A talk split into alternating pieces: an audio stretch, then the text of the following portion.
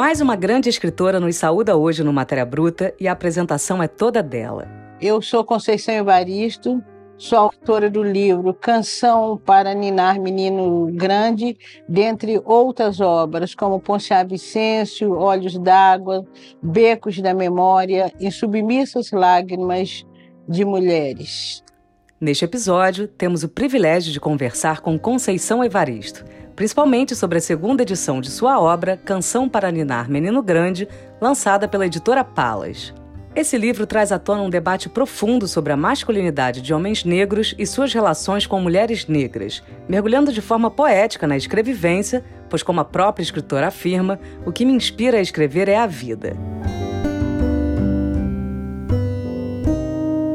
Ao retratar o personagem Fio Jasmin, Conceição busca desafiar os estereótipos que a sociedade cria em torno dos homens negros, explorando sua sensibilidade diante dos desafios da vida. Além disso, Conceição compartilha conosco sua abordagem sutil do erotismo em seus textos, buscando criar o que ela chama de poética da sexualidade. O papo foi gostoso demais e você pode conferir ele todo aqui hoje com a gente.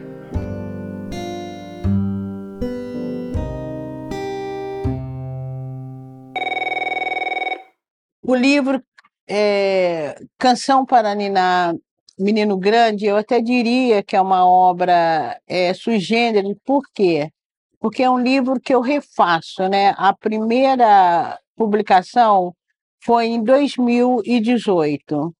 Eu participava é, de um evento que era coordenado pela Faculdade Zumbi de Palmares. Eu fui a escritora homenageada e a escritora tinha que apresentar uma obra inédita. Eu tinha um texto inédito que estava praticamente pronto e eu terminei o texto com uma certa rapidez para atender uma das exigências que era colocada para a escritora ser homenageada. Mas quando eu terminei o livro, na verdade, eu não fiquei satisfeita. Eu entendi que poderia ter sido de uma forma. Aliás, eu acho que é muito comum quando você acaba de escrever uma obra e reler, você tem sempre a impressão que faltou alguma coisa, ou que era de uma forma, poderia é, ser de outra. E quando eu li o livro, eu me senti incomodada, porque algumas personagens eram, elas eram citadas na narrativa, mas não contavam a história. Então, para essa segunda edição, eu resolvi, né, a narrativa precisava da voz dessa, dessas personagens. Por que, que eu falo sui generis? Porque não é muito comum é, uma obra de ficção ser revisada. Normalmente você revisa um, um texto crítico, um ensaio, ou você vai publicar a sua tese e você, você revisa, você acrescenta, você tira, mas numa ficção não. Então, essa segunda edição, ela traz é, histórias que não apareceram na primeira edição. A narradora, ela abre é, o, é uma espécie de justificativa, né? A narradora, ela retoma o texto, ela lê o texto e diz que ficou faltando alguma coisa. Porque a narradora também, esse é um processo que eu acho que eu mesma gosto de fazer. A narradora, ela é uma narradora ficcional. Essa narradora, ela é criada.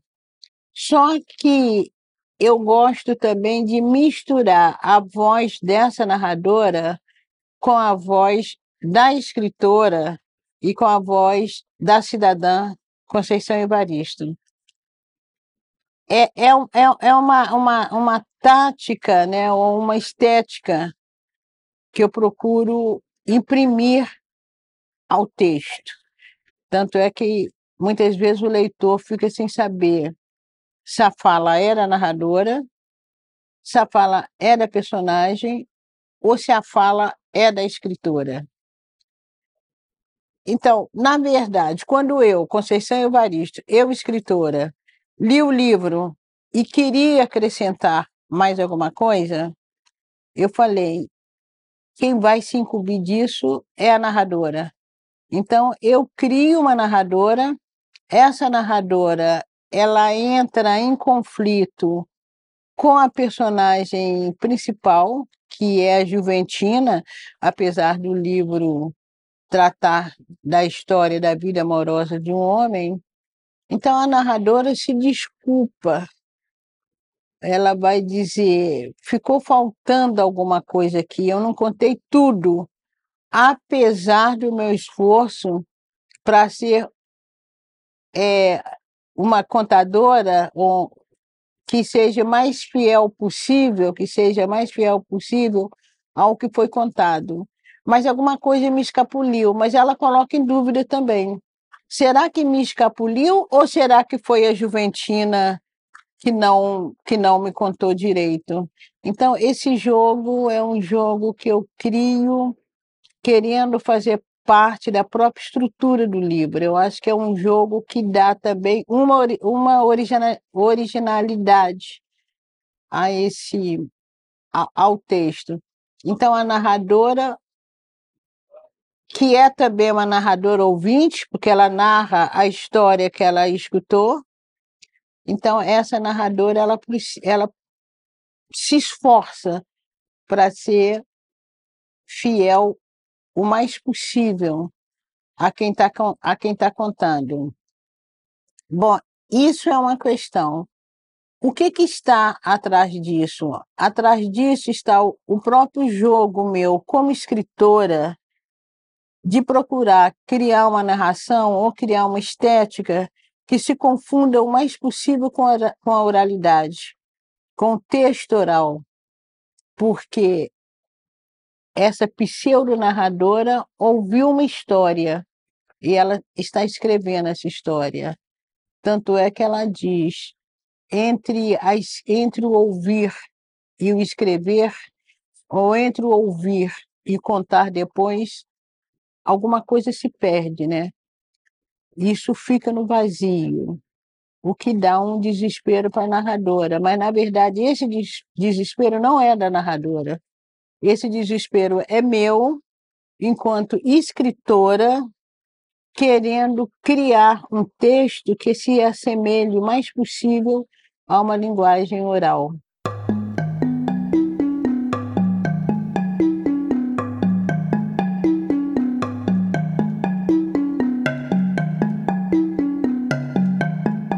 Pessoa que eu não sei cantar, eu não sei dançar, é, isso me causa uma frustração muito grande. Eu queria muito saber dançar e queria muito saber cantar. É, e queria também desenvolver um processo de escrita que esse processo pudesse se confundir com música.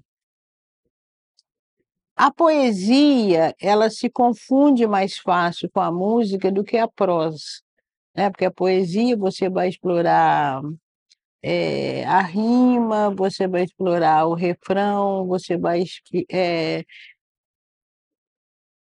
você vai explorar a própria rítmica. O texto em prosa é mais difícil, mas eu trabalho também o tempo todo com esse tempo em prosa, querendo também é, explorar essas possibilidades, né, que a própria palavra te dá. E aí, como eu não sei, como eu, eu acho que eu não sou uma pessoa que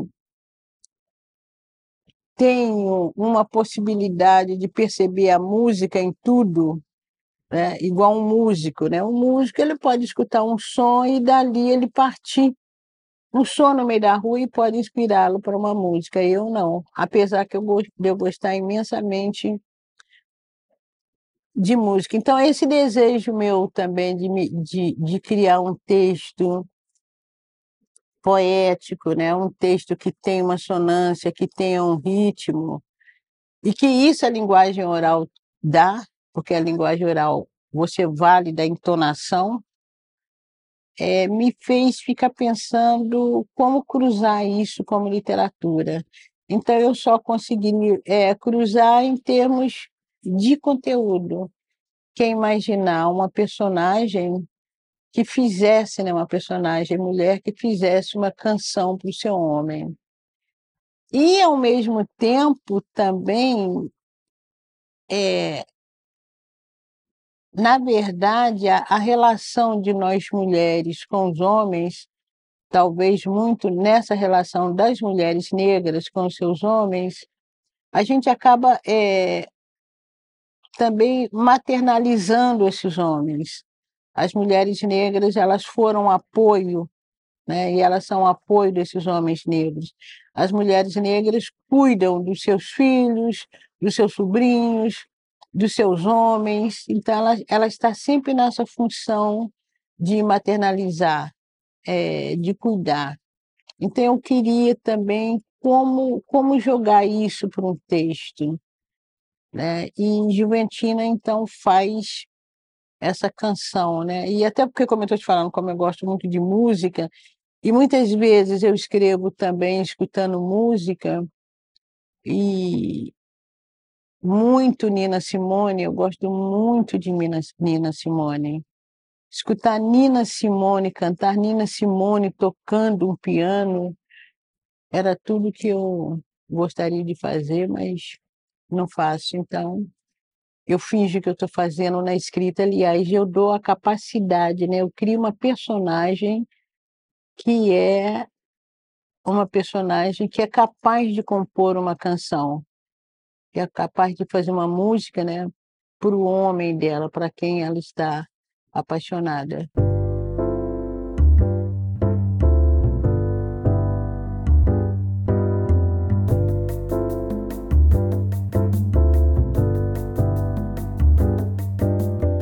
Na verdade, é, eu queria, eu queria homens, né? Quando eu escrevi é, Canção para Ninar Menino Grande, até hoje eu ainda penso muito, eu fico muito aflita para escutar, é, para saber como a leitura, né? Como os homens é, vão ler esse texto. Tô, estou com uma curiosidade muito grande. E quando eu escrevi, eu pensei três homens, eu queria três homens para é, fazer o prefácio. Inclusive, o, o prefácio seria feito por Edmilson Pereira de Almeida, mas ele não pôde fazer, estava com uma série de trabalhos também, não pôde é, é, fazer. Aí, Jefferson Tenório, também, né, que eu conheço também a literatura de, de, de Jefferson Tenório e queria muito que ele lesse esse livro. E também o Walter Hugo Mãe, porque eu já tinha feito um prefácio do livro de Walter, de Walter Hugo Mãe, né, que é As Doenças do Brasil. E eu achei muito interessante trabalhar com o texto de Walter Hugo, que eu já conhecia antes mesmo de, das doenças do Brasil, porque há uma, uma, uma experiência de Walter Hugo totalmente di diferente da minha experiência, né? Walter Hugo, enquanto homem branco, português, né? Enquanto eu, uma mulher negra, é, brasileira, e o Walter tem lido a minha obra e tem gostado muito. Então, essa. E a gente fala também, a gente se compreende muito. Então, eu achei interessante também é, é, é, o Walter Hugo pensar esse homem brasileiro, né? Pensar esse homem negro brasileiro e como ele leria esse homem, né? Como é que ele leria uma ficção que traria personagens que não é que não são do convívio dele, tanto mulheres como homens negros. E eu acho que ficou ficou uma química, como se diz, né? Ficou uma química é, bastante interessante.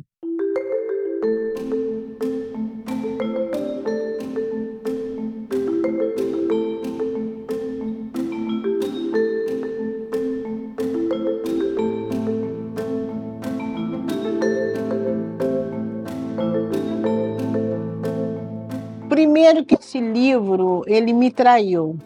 Canção para Ninar, Menino é, Grande, é, me traiu. Me traiu por quê? Porque como eu coloquei...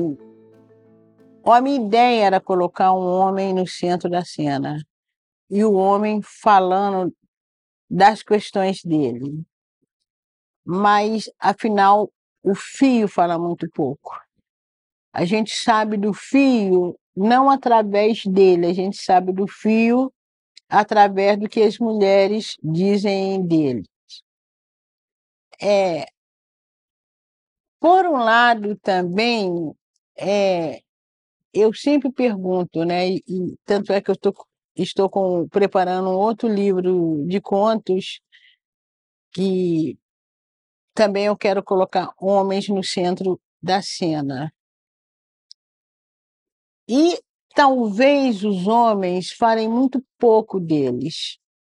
Eu fico observando meus irmãos, meu padrasto, fico observando minhas irmãs, a gente fala muito mais. Os homens falam muito pouco deles. Os homens falam mais das mulheres e falam muito das mulheres ou para elogiar, ou porque vai falar da tesão que ele tem com as mulheres, mas dificilmente também eles falam é, dessa relação amorosa mesmo com as mulheres, dificilmente eles falam. E aí o que, que acontece? O fio não fala, são as mulheres que vão só no final, né? Que a gente conhece um pouco mais do fio, né? E conhece a solidão do fio. Eu acho que a grande, para mim, a grande, usando um termo bem bem comum agora, a grande pegada do livro é descobrir a solidão do fio. Né? Eu acho que antes ele era só mulherengo. Antes o fio era só o, o galo, como se diz, é revelar a fragilidade do fio, a solidão do fio, pensar que quem rompe com a relação é Juventina. Isso é. Não se esperava. Acho que o texto não indicava isso, né? Então, construir essa história do fio é um, é um, um exercício que eu faço, que eu observo na vida real, essa dificuldade da gente acessar o homem. Acho que o homem, a gente tem essa dificuldade é, de acessar. O que, que isso tem a ver com a escrevivência? Eu sempre tenho dito que o que me inspira escrever é a vida. Eu falaria, por exemplo, de uma árvore ali na esquina, mas para eu falar essa árvore ali na esquina, eu tenho de relacionar essa árvore com o homem, com a pessoa, com a vida. É, então, a escrevivência, ela acaba trazendo as experiências, a vivência de várias mulheres, que são, que no livro são vivências ficcionais, mas que são vivências que a gente observa no dia a dia. Né? São vivências de pessoas concretas. O que me inspira para escrever Canção para Ninar Menino Grande é alguns homens que eu conheci, algumas vivências minhas e muito das vivências das mulheres que me circundam. Então, nesse sentido, o que, que essa obra tem a ver com, com a escrevivência? Porque ela é profundamente inspirada em vivências reais. E em vivências são histórias é, que eu sei, porque eu ouvi contar, né, são desabafos é, de amigas, são até paixões de alguns homens que dá para você ir vislumbrando, né, que é possível, não? quer dizer, o própria a própria postura do, do, do filho, o filho também é uma vítima do machismo. É? Ele constrói relações que depois ele mesmo não, se, não está pleno nessa relação. Por quê? Porque o machismo também não deixa os homens estar plenos nas relações que eles constroem conosco.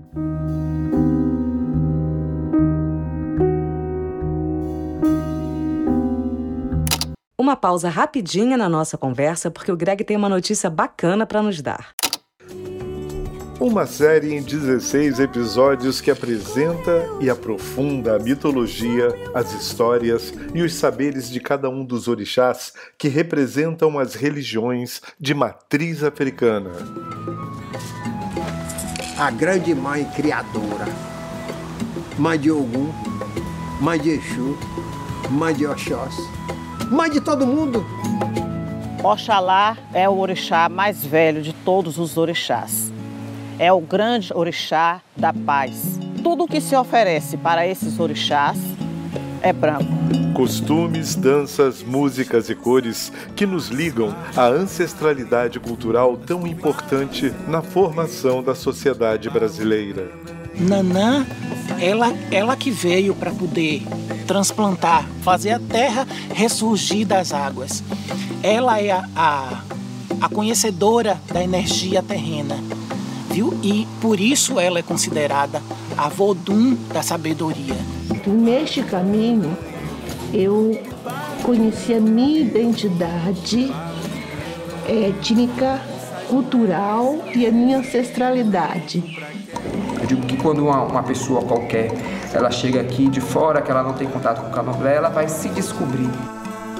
Caminhos dos Orixás Assine e assista no Curta On, seu clube de documentários.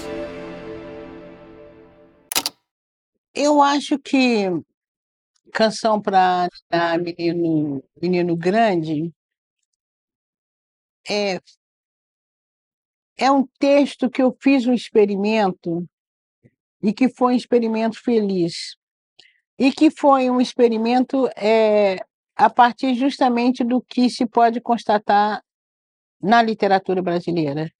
Nós temos grandes obras da literatura brasileira, desde a formação da literatura brasileira até uma literatura é, contemporânea, que normalmente a construção da personagem negra costuma ser uma construção muito rasa. Não é? é poucas obras é, trabalham com a, com a subjetividade negra, né? Tem alguns livros da, da, da, da literatura brasileira que você lê e você fica tão, tão inebriada com a personagem, é, a personagem te, te seduz tanto, mas raramente é uma personagem negra. Raramente. É, a literatura de autoria negra é que tem sido capaz de trazer é, essas personagens com mais profundidade.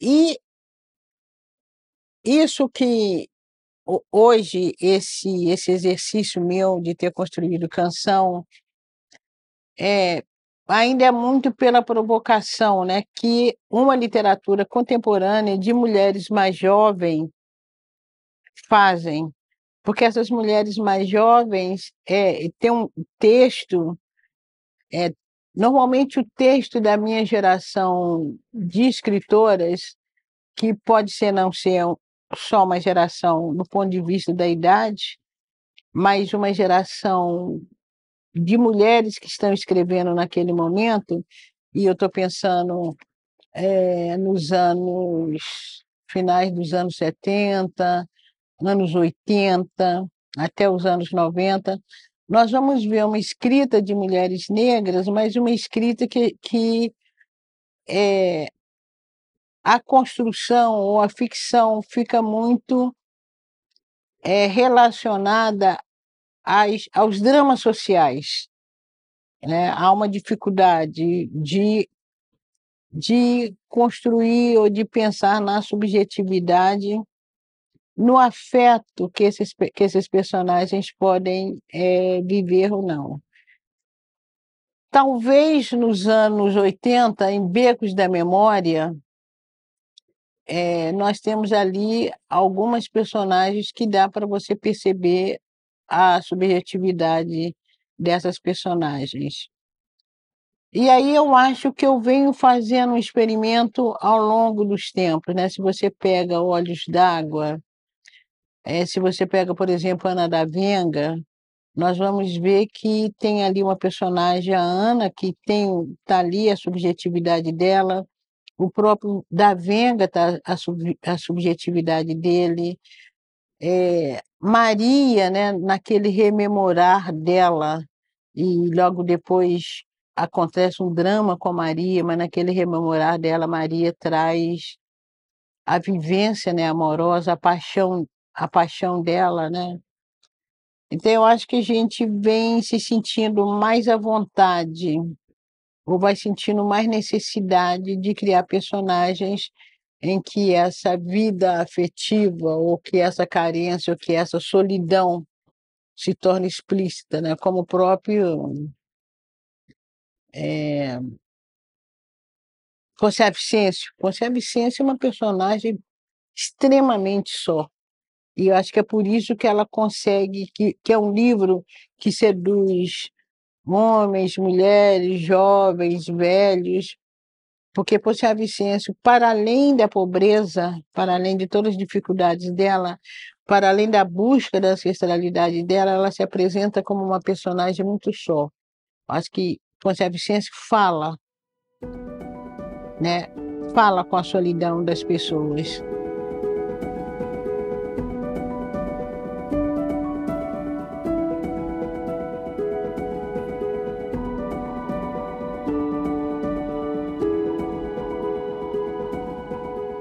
É, eu tenho dito, é, a construção de Fio Jasmim passa por uma preocupação ou por uma observação que eu já tenho tido oportunidade de falar também. O que o homem negro menos precisa é que nós, mulheres negras, sejamos algozes deles. A sociedade brasileira já faz isso com muita competência. Então, eles não precisam. Eu me lembro que algumas vezes também eu tenho observado, embora eu acho que até recentemente isso tem mudado, mas mesmo em novelas, eu assisti algumas novelas que para o homem negro ou para a personagem negro, negra não tem redenção. É, tem uma novela que durante que me chamou a atenção, um dia eu quero escrever sobre essa novela. Eu não me lembro como é que chamava essa novela, em que havia um personagem negro que tinha apelido de cigano. É, e ele era um agressor de mulher. Ele batia na mulher dele, coisa e tal. E, e a mulher dele se apaixona por um outro homem que é um português. A, a personagem era um português que me parece que era até motorista de táxi, não sei. O que me chama a atenção é o seguinte: é que aquele personagem negro que agredia mulher, ele não era só agressor de mulher, ele era traficante também. Tempos atrás tinha passado uma novela que havia um homem também que era agressor de mulher, que era um sujeito branco. A mulher também era uma mulher branca, que era professora, que se apaixonou por um jovem. E esse marido dela era também muito violento, inclusive as cenas dele batendo na mulher com raquete. Eu não sei se vocês se lembram que esse personagem depois ele curou. Ele era ruimzinho assim porque ele tinha um problema emocional, ele tinha um problema é, psicológico. Aí ele foi encaminhado para um tratamento e aí ele ia encontrar o caminhos, ou ele encontra o caminhos. Então, para o personagem branco que era agressor, ele era agressor porque ele tinha um problema psicológico. Para o personagem negro, ele era agressor porque ele era ruim mesmo, tá? Inclusive, era traficante. Hoje até que há uma tendência também de criar esse personagem negro de uma forma é, diferenciada. Mas o que, o que, que eu quero dizer? O homem negro também é muito mal visto na sociedade brasileira, por conta do racismo. Está aí a quantidade de jovens negros que são mortos é, há uns anos atrás também, um discurso que a gente mais ouvia era que as mulheres negras tinham muita dificuldade de ir na polícia e relatar a, a, a agressão dos homens negros, porque elas sabiam que ir na polícia relatar a agressão dos companheiros dela, ele não sairia dali só como agressor. Alguma coisa a mais seria colocada sobre eles. Então, houve um momento que parece que as mulheres negras tinham muita dificuldade de falar isso, de, de entregar seus homens. Ora, eu não quero criar uma obra em que a leitura dessa obra é, é, fortaleça ou incentive uma visão que a sociedade brasileira já tem sobre os homens negros. Eu não quero criar estereótipos sobre os homens negros. Por isso, em Ponciá Vicência, o marido de Ponciá Vicência era um, um, sujeito também que cometia é, violência contra as mulheres, mas é um momento em que ele se humaniza, ele olha para Ponciá Vicêncio e percebe o que, que ele está fazendo com a mulher, então ele muda a conduta dele. Eu não queria criar é, uma personagem como o Fio Jasmine como um homem só mulherengo, como um, um machista qualquer. Então é preciso humanizar, é, é preciso também criar uma personagem que possibilite uma olhar, um olhar diferenciado sobre a ficção e sobre a realidade. Né? Há homens brancos que são cavalos e há homens negros que são cavalos. Mas por que é, que eu vou mostrar só esses homens negros cavalos? Se eu acredito, eu tenho irmãos que falham, mas que acertam.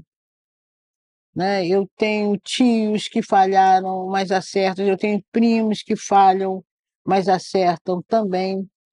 Então, eu não queria criar uma ficção em que eu mostrasse só o machismo desse homem. E isso eu não estou dizendo que os homens negros não, são, não sejam machistas, não. São sim, e muito. Mas Luísa Barres falava uma coisa muito interessante. O único momento que o homem negro se equipara ao homem branco é na hora de exercer o machismo. Porque acabou daí o homem é negro na sociedade brasileira, o modelo, por exemplo, você entra numa escola de direito, todas aquelas fotos que estão ali, você procura a foto de um homem negro. Você entra em qualquer instituição aí do poder, você vai ver fotos de vários homens, você procura foto dos homens negros.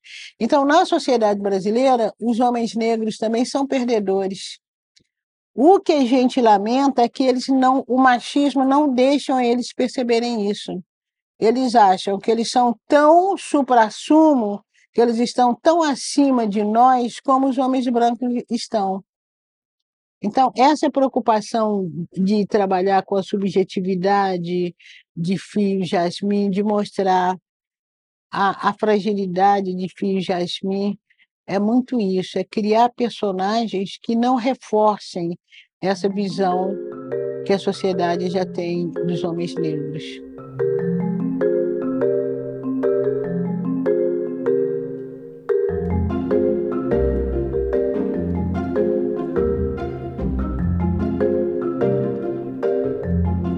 Olha, talvez eu tenha sempre trabalhado com erotismo no meu texto mas só com uma linguagem muito insinuada, porque eu gosto muito daquilo que insinua, daquilo que deixa é, o leitor ou a leitora em dúvida. Será que é isso mesmo que eu estou lendo? Porque se a gente voltar para Ponciá Vicêncio, Ponciá Vicêncio, no princípio do livro, tem uma cena que a menina se masturba debaixo do arco-íris para ver se ela é se ao passar debaixo do arco-íris ela vai virar menino é, ou não.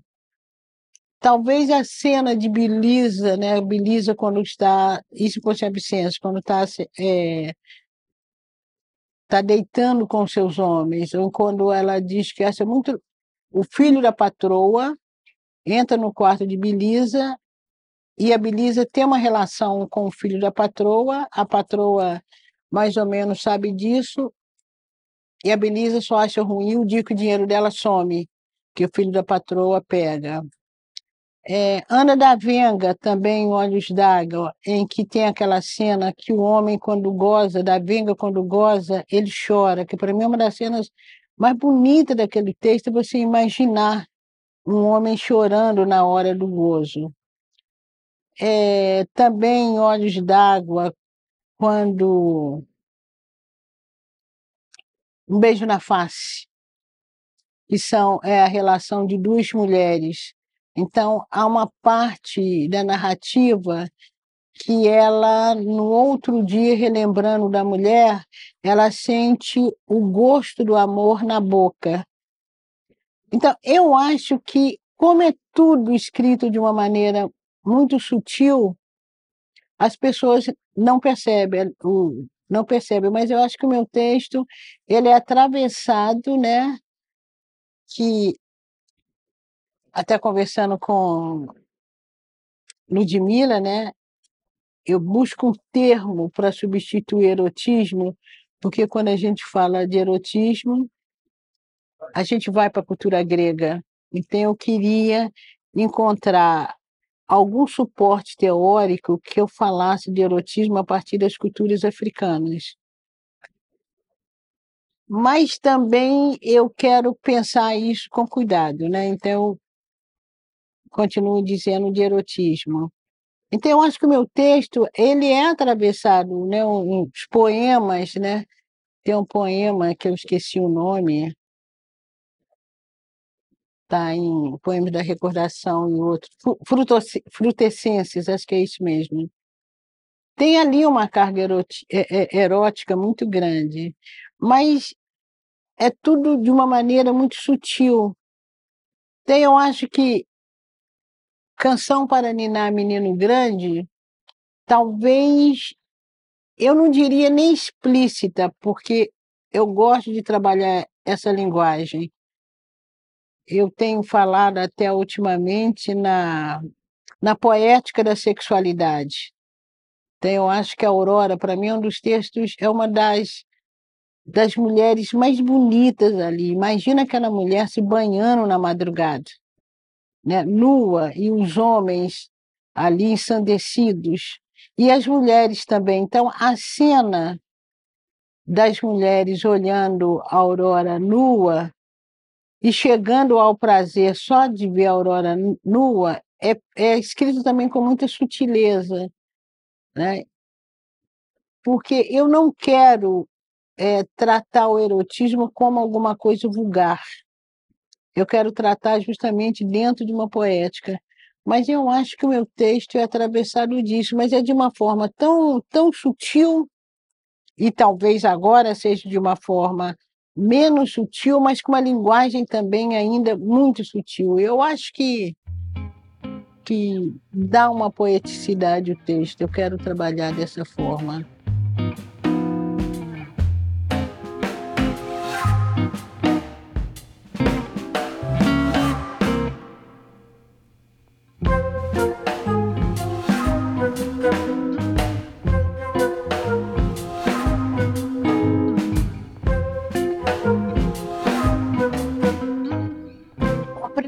Lugar, eu me considero como professora, que foi o que eu sempre almejei é, a vida inteira, né? Desde criança, quando eu ensinava os deveres para meus irmãos menores e passei a ensinar os filhos, né, para a criançada em torno, com uma mesinha instalada no quintal, no quintal de casa. Então, eu sempre quis ser professora. E foi o fato de eu querer ser professora que me faz sair de Belo Horizonte. Porque eu queria dar aula, naquele tempo não tinha concurso, eu dependeria de famílias, de gente importante, que a gente chama aqui no Rio, né, de QI. Eu dependeria de quem indica para eu conseguir dar aula numa escola de Belo Horizonte.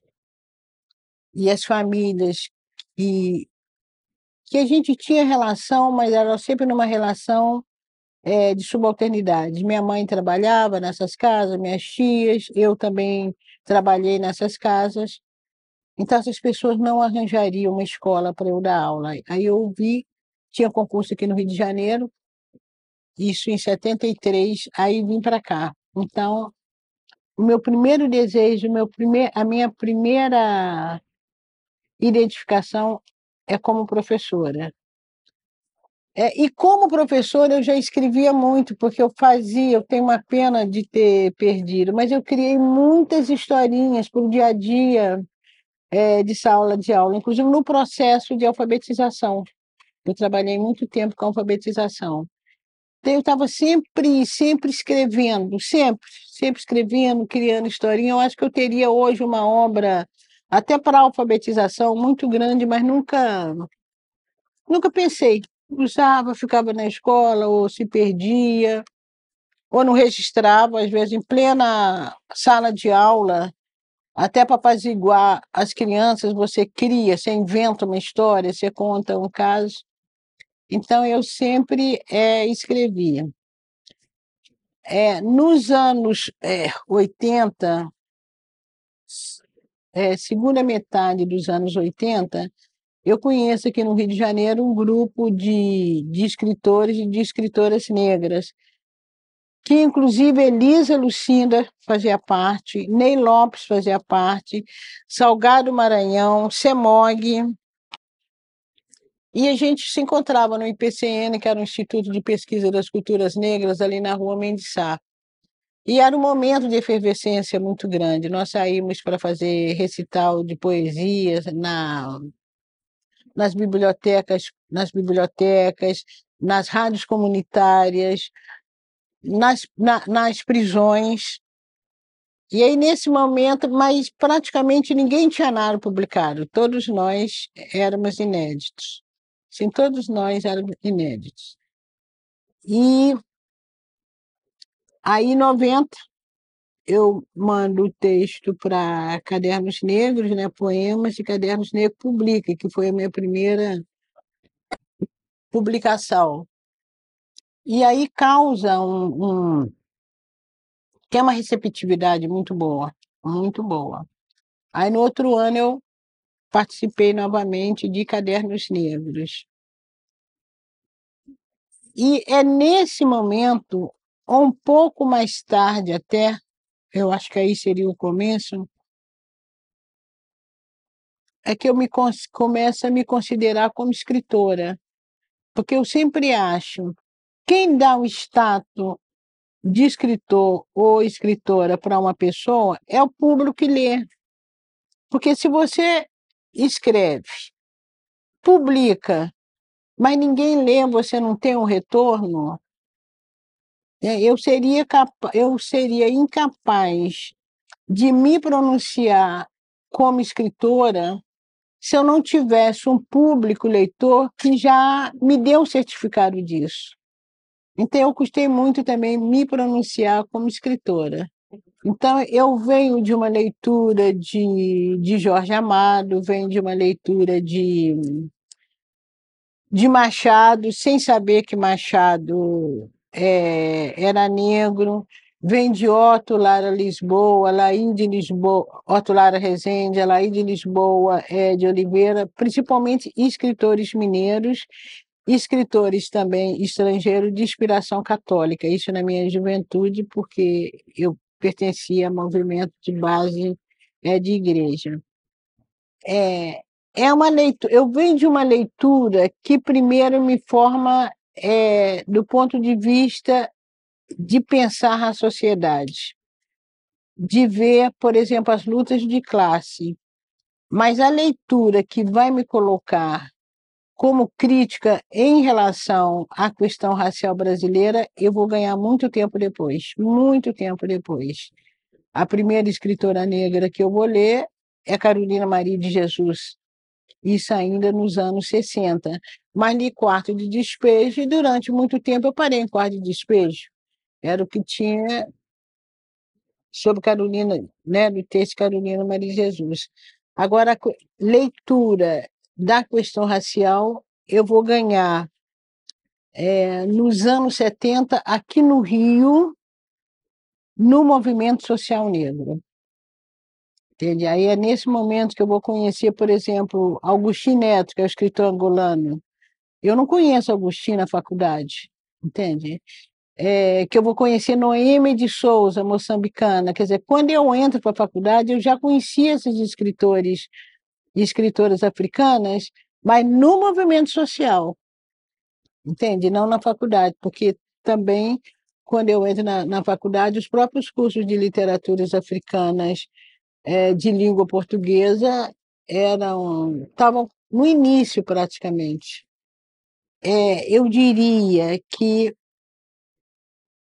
começa de diversificar o texto literário é, com o programa é, do CIEPS. CIEPS já apresentava uma biblioteca um pouco mais obras um pouco mais diversas. Depois a 10 barra 639, sem sombra de dúvida, também vai é, incentivar essa essa publicação mais diversa, né? chegando nas escolas. E acho que hoje, mais do que nunca, qualquer projeto educacional, qualquer proje projeto de literatura, ele tem que ser o mais democrático possível. Texto mais responsável por criar uma identidade cultural é o texto literário, mais do que o texto é, de história. Então, se a literatura é um lugar que se cria uma identidade é, nacional, essa literatura ela tem que ser a mais diversa possível, né? E hoje a gente tem uma potência de diversidade muito grande, né? Os textos de, de, de autoria indígena estão aí com toda a força e beleza, né? Não só o texto literário, como o texto crítico também né? Então, literatura indígena, literatura de autoria negra, literatura que traga a ficcionalização em termos de pessoas que vivem a homoafetividade. Por quê? Porque o discurso literário, é, se o professor souber trabalhar, fala mais do que qualquer um outro discurso, porque é um discurso que te ganha pela emoção. Se você lê um tratado, por exemplo, sobre Guerra do Paraguai, um tratado histórico é uma coisa. Se você lê um romance sobre Guerra do Paraguai, é uma outra coisa, né? Então eu acho que a literatura ela na educação e fora da educação, mas eu acho que a literatura é um campo né, muito muito propício para você pensar, para você é, questionar, né, a sociedade, e isso feito com, com lazer, com muito prazer. Né? Eu acho que não é porque a literatura tem a função de ser didática, não é isso, não. Talvez essa função é, da literatura, talvez do entretenimento, ou a função de não ser nada e ser tudo ao mesmo tempo. Né?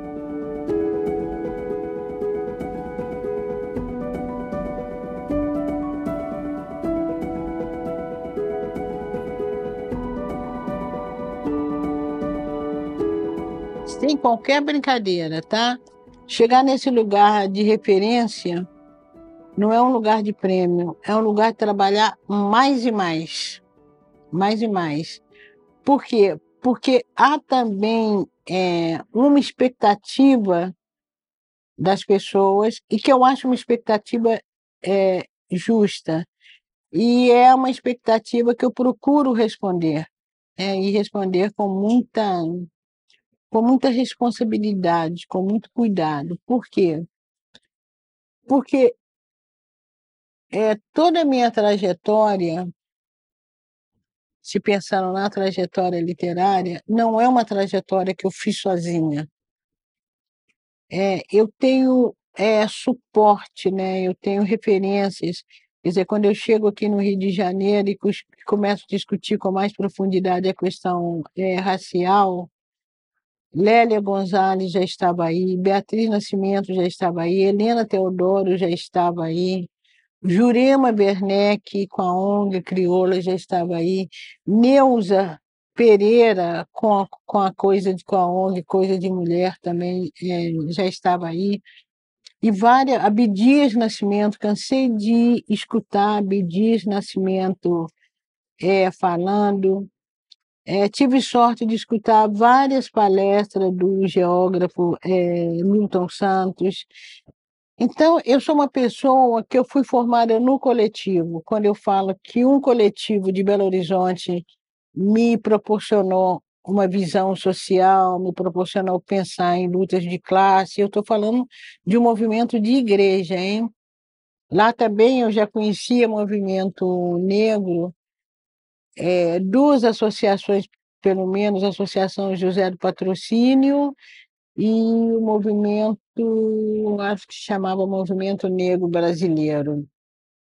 É, então, eu fui formada é, no coletivo, fora as experiências que eu trago também de um coletivo, que eram mulheres de minha família, mulheres da favela, mulher, meninas negras e pobres é, como eu. É, então, hoje, né, ter essa, essa visibilidade ou, ou estar num campo em que as pessoas têm muita expectativa a meu respeito, eu não posso levar isso como brincadeira. Né? E quando eu falo que isso para mim significa trabalho, porque do mesmo jeito que eu estou dando aqui uma entrevista para vocês, é, me preocupa quando uma escola lá em Caxias me chama e que eu não consigo ir. Entende? Então, é, é, é bom, claro, para minha vaidade pessoal é muito boa. Eu já brinquei, nossa, estou tombando, né? agora nem usa mais esse termo. Mas, ao mesmo tempo, é uma responsabilidade muito grande. Eu acho que é, não dá para eu pensar a minha vida em termos de sucesso pessoal. Tá? Então, é tudo isso, né? Ter essa visibilidade é ao mesmo tempo é uma luta por estar inteira e ser fiel é, ao que eu penso, ao que eu acho que preciso fazer.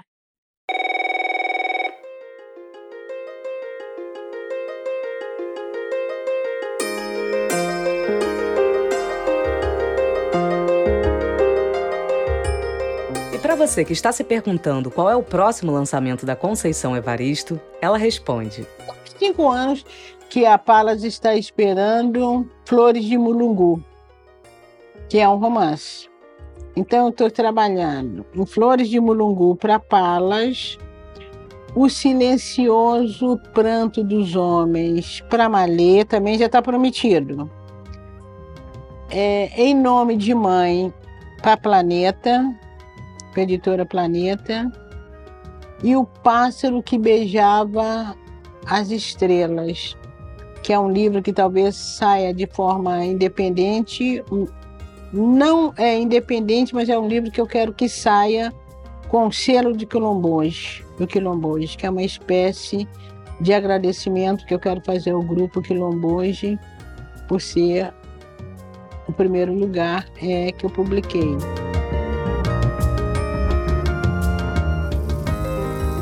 Este episódio foi produzido por Giovana Diniz, Luísa Pinheiro e Natália Amarante Furtado, contou com a captação de som de Louis Barbaras, identidade visual e artes de Gabriela Diniz, assessoria de Francis Carnaúba, coordenação geral e edição de Juliana Zalfa e voz de Flávia Mano. O Matéria Bruta é o podcast do canal Curta dedicado às artes e à filosofia. E para você ficar por dentro de tudo por aqui, se liga na dica. Se inscreva no Google Podcasts ou no Cashbox Siga o Matéria Bruta no Spotify e na Amazon ou assine no Apple Podcasts. Até o próximo episódio.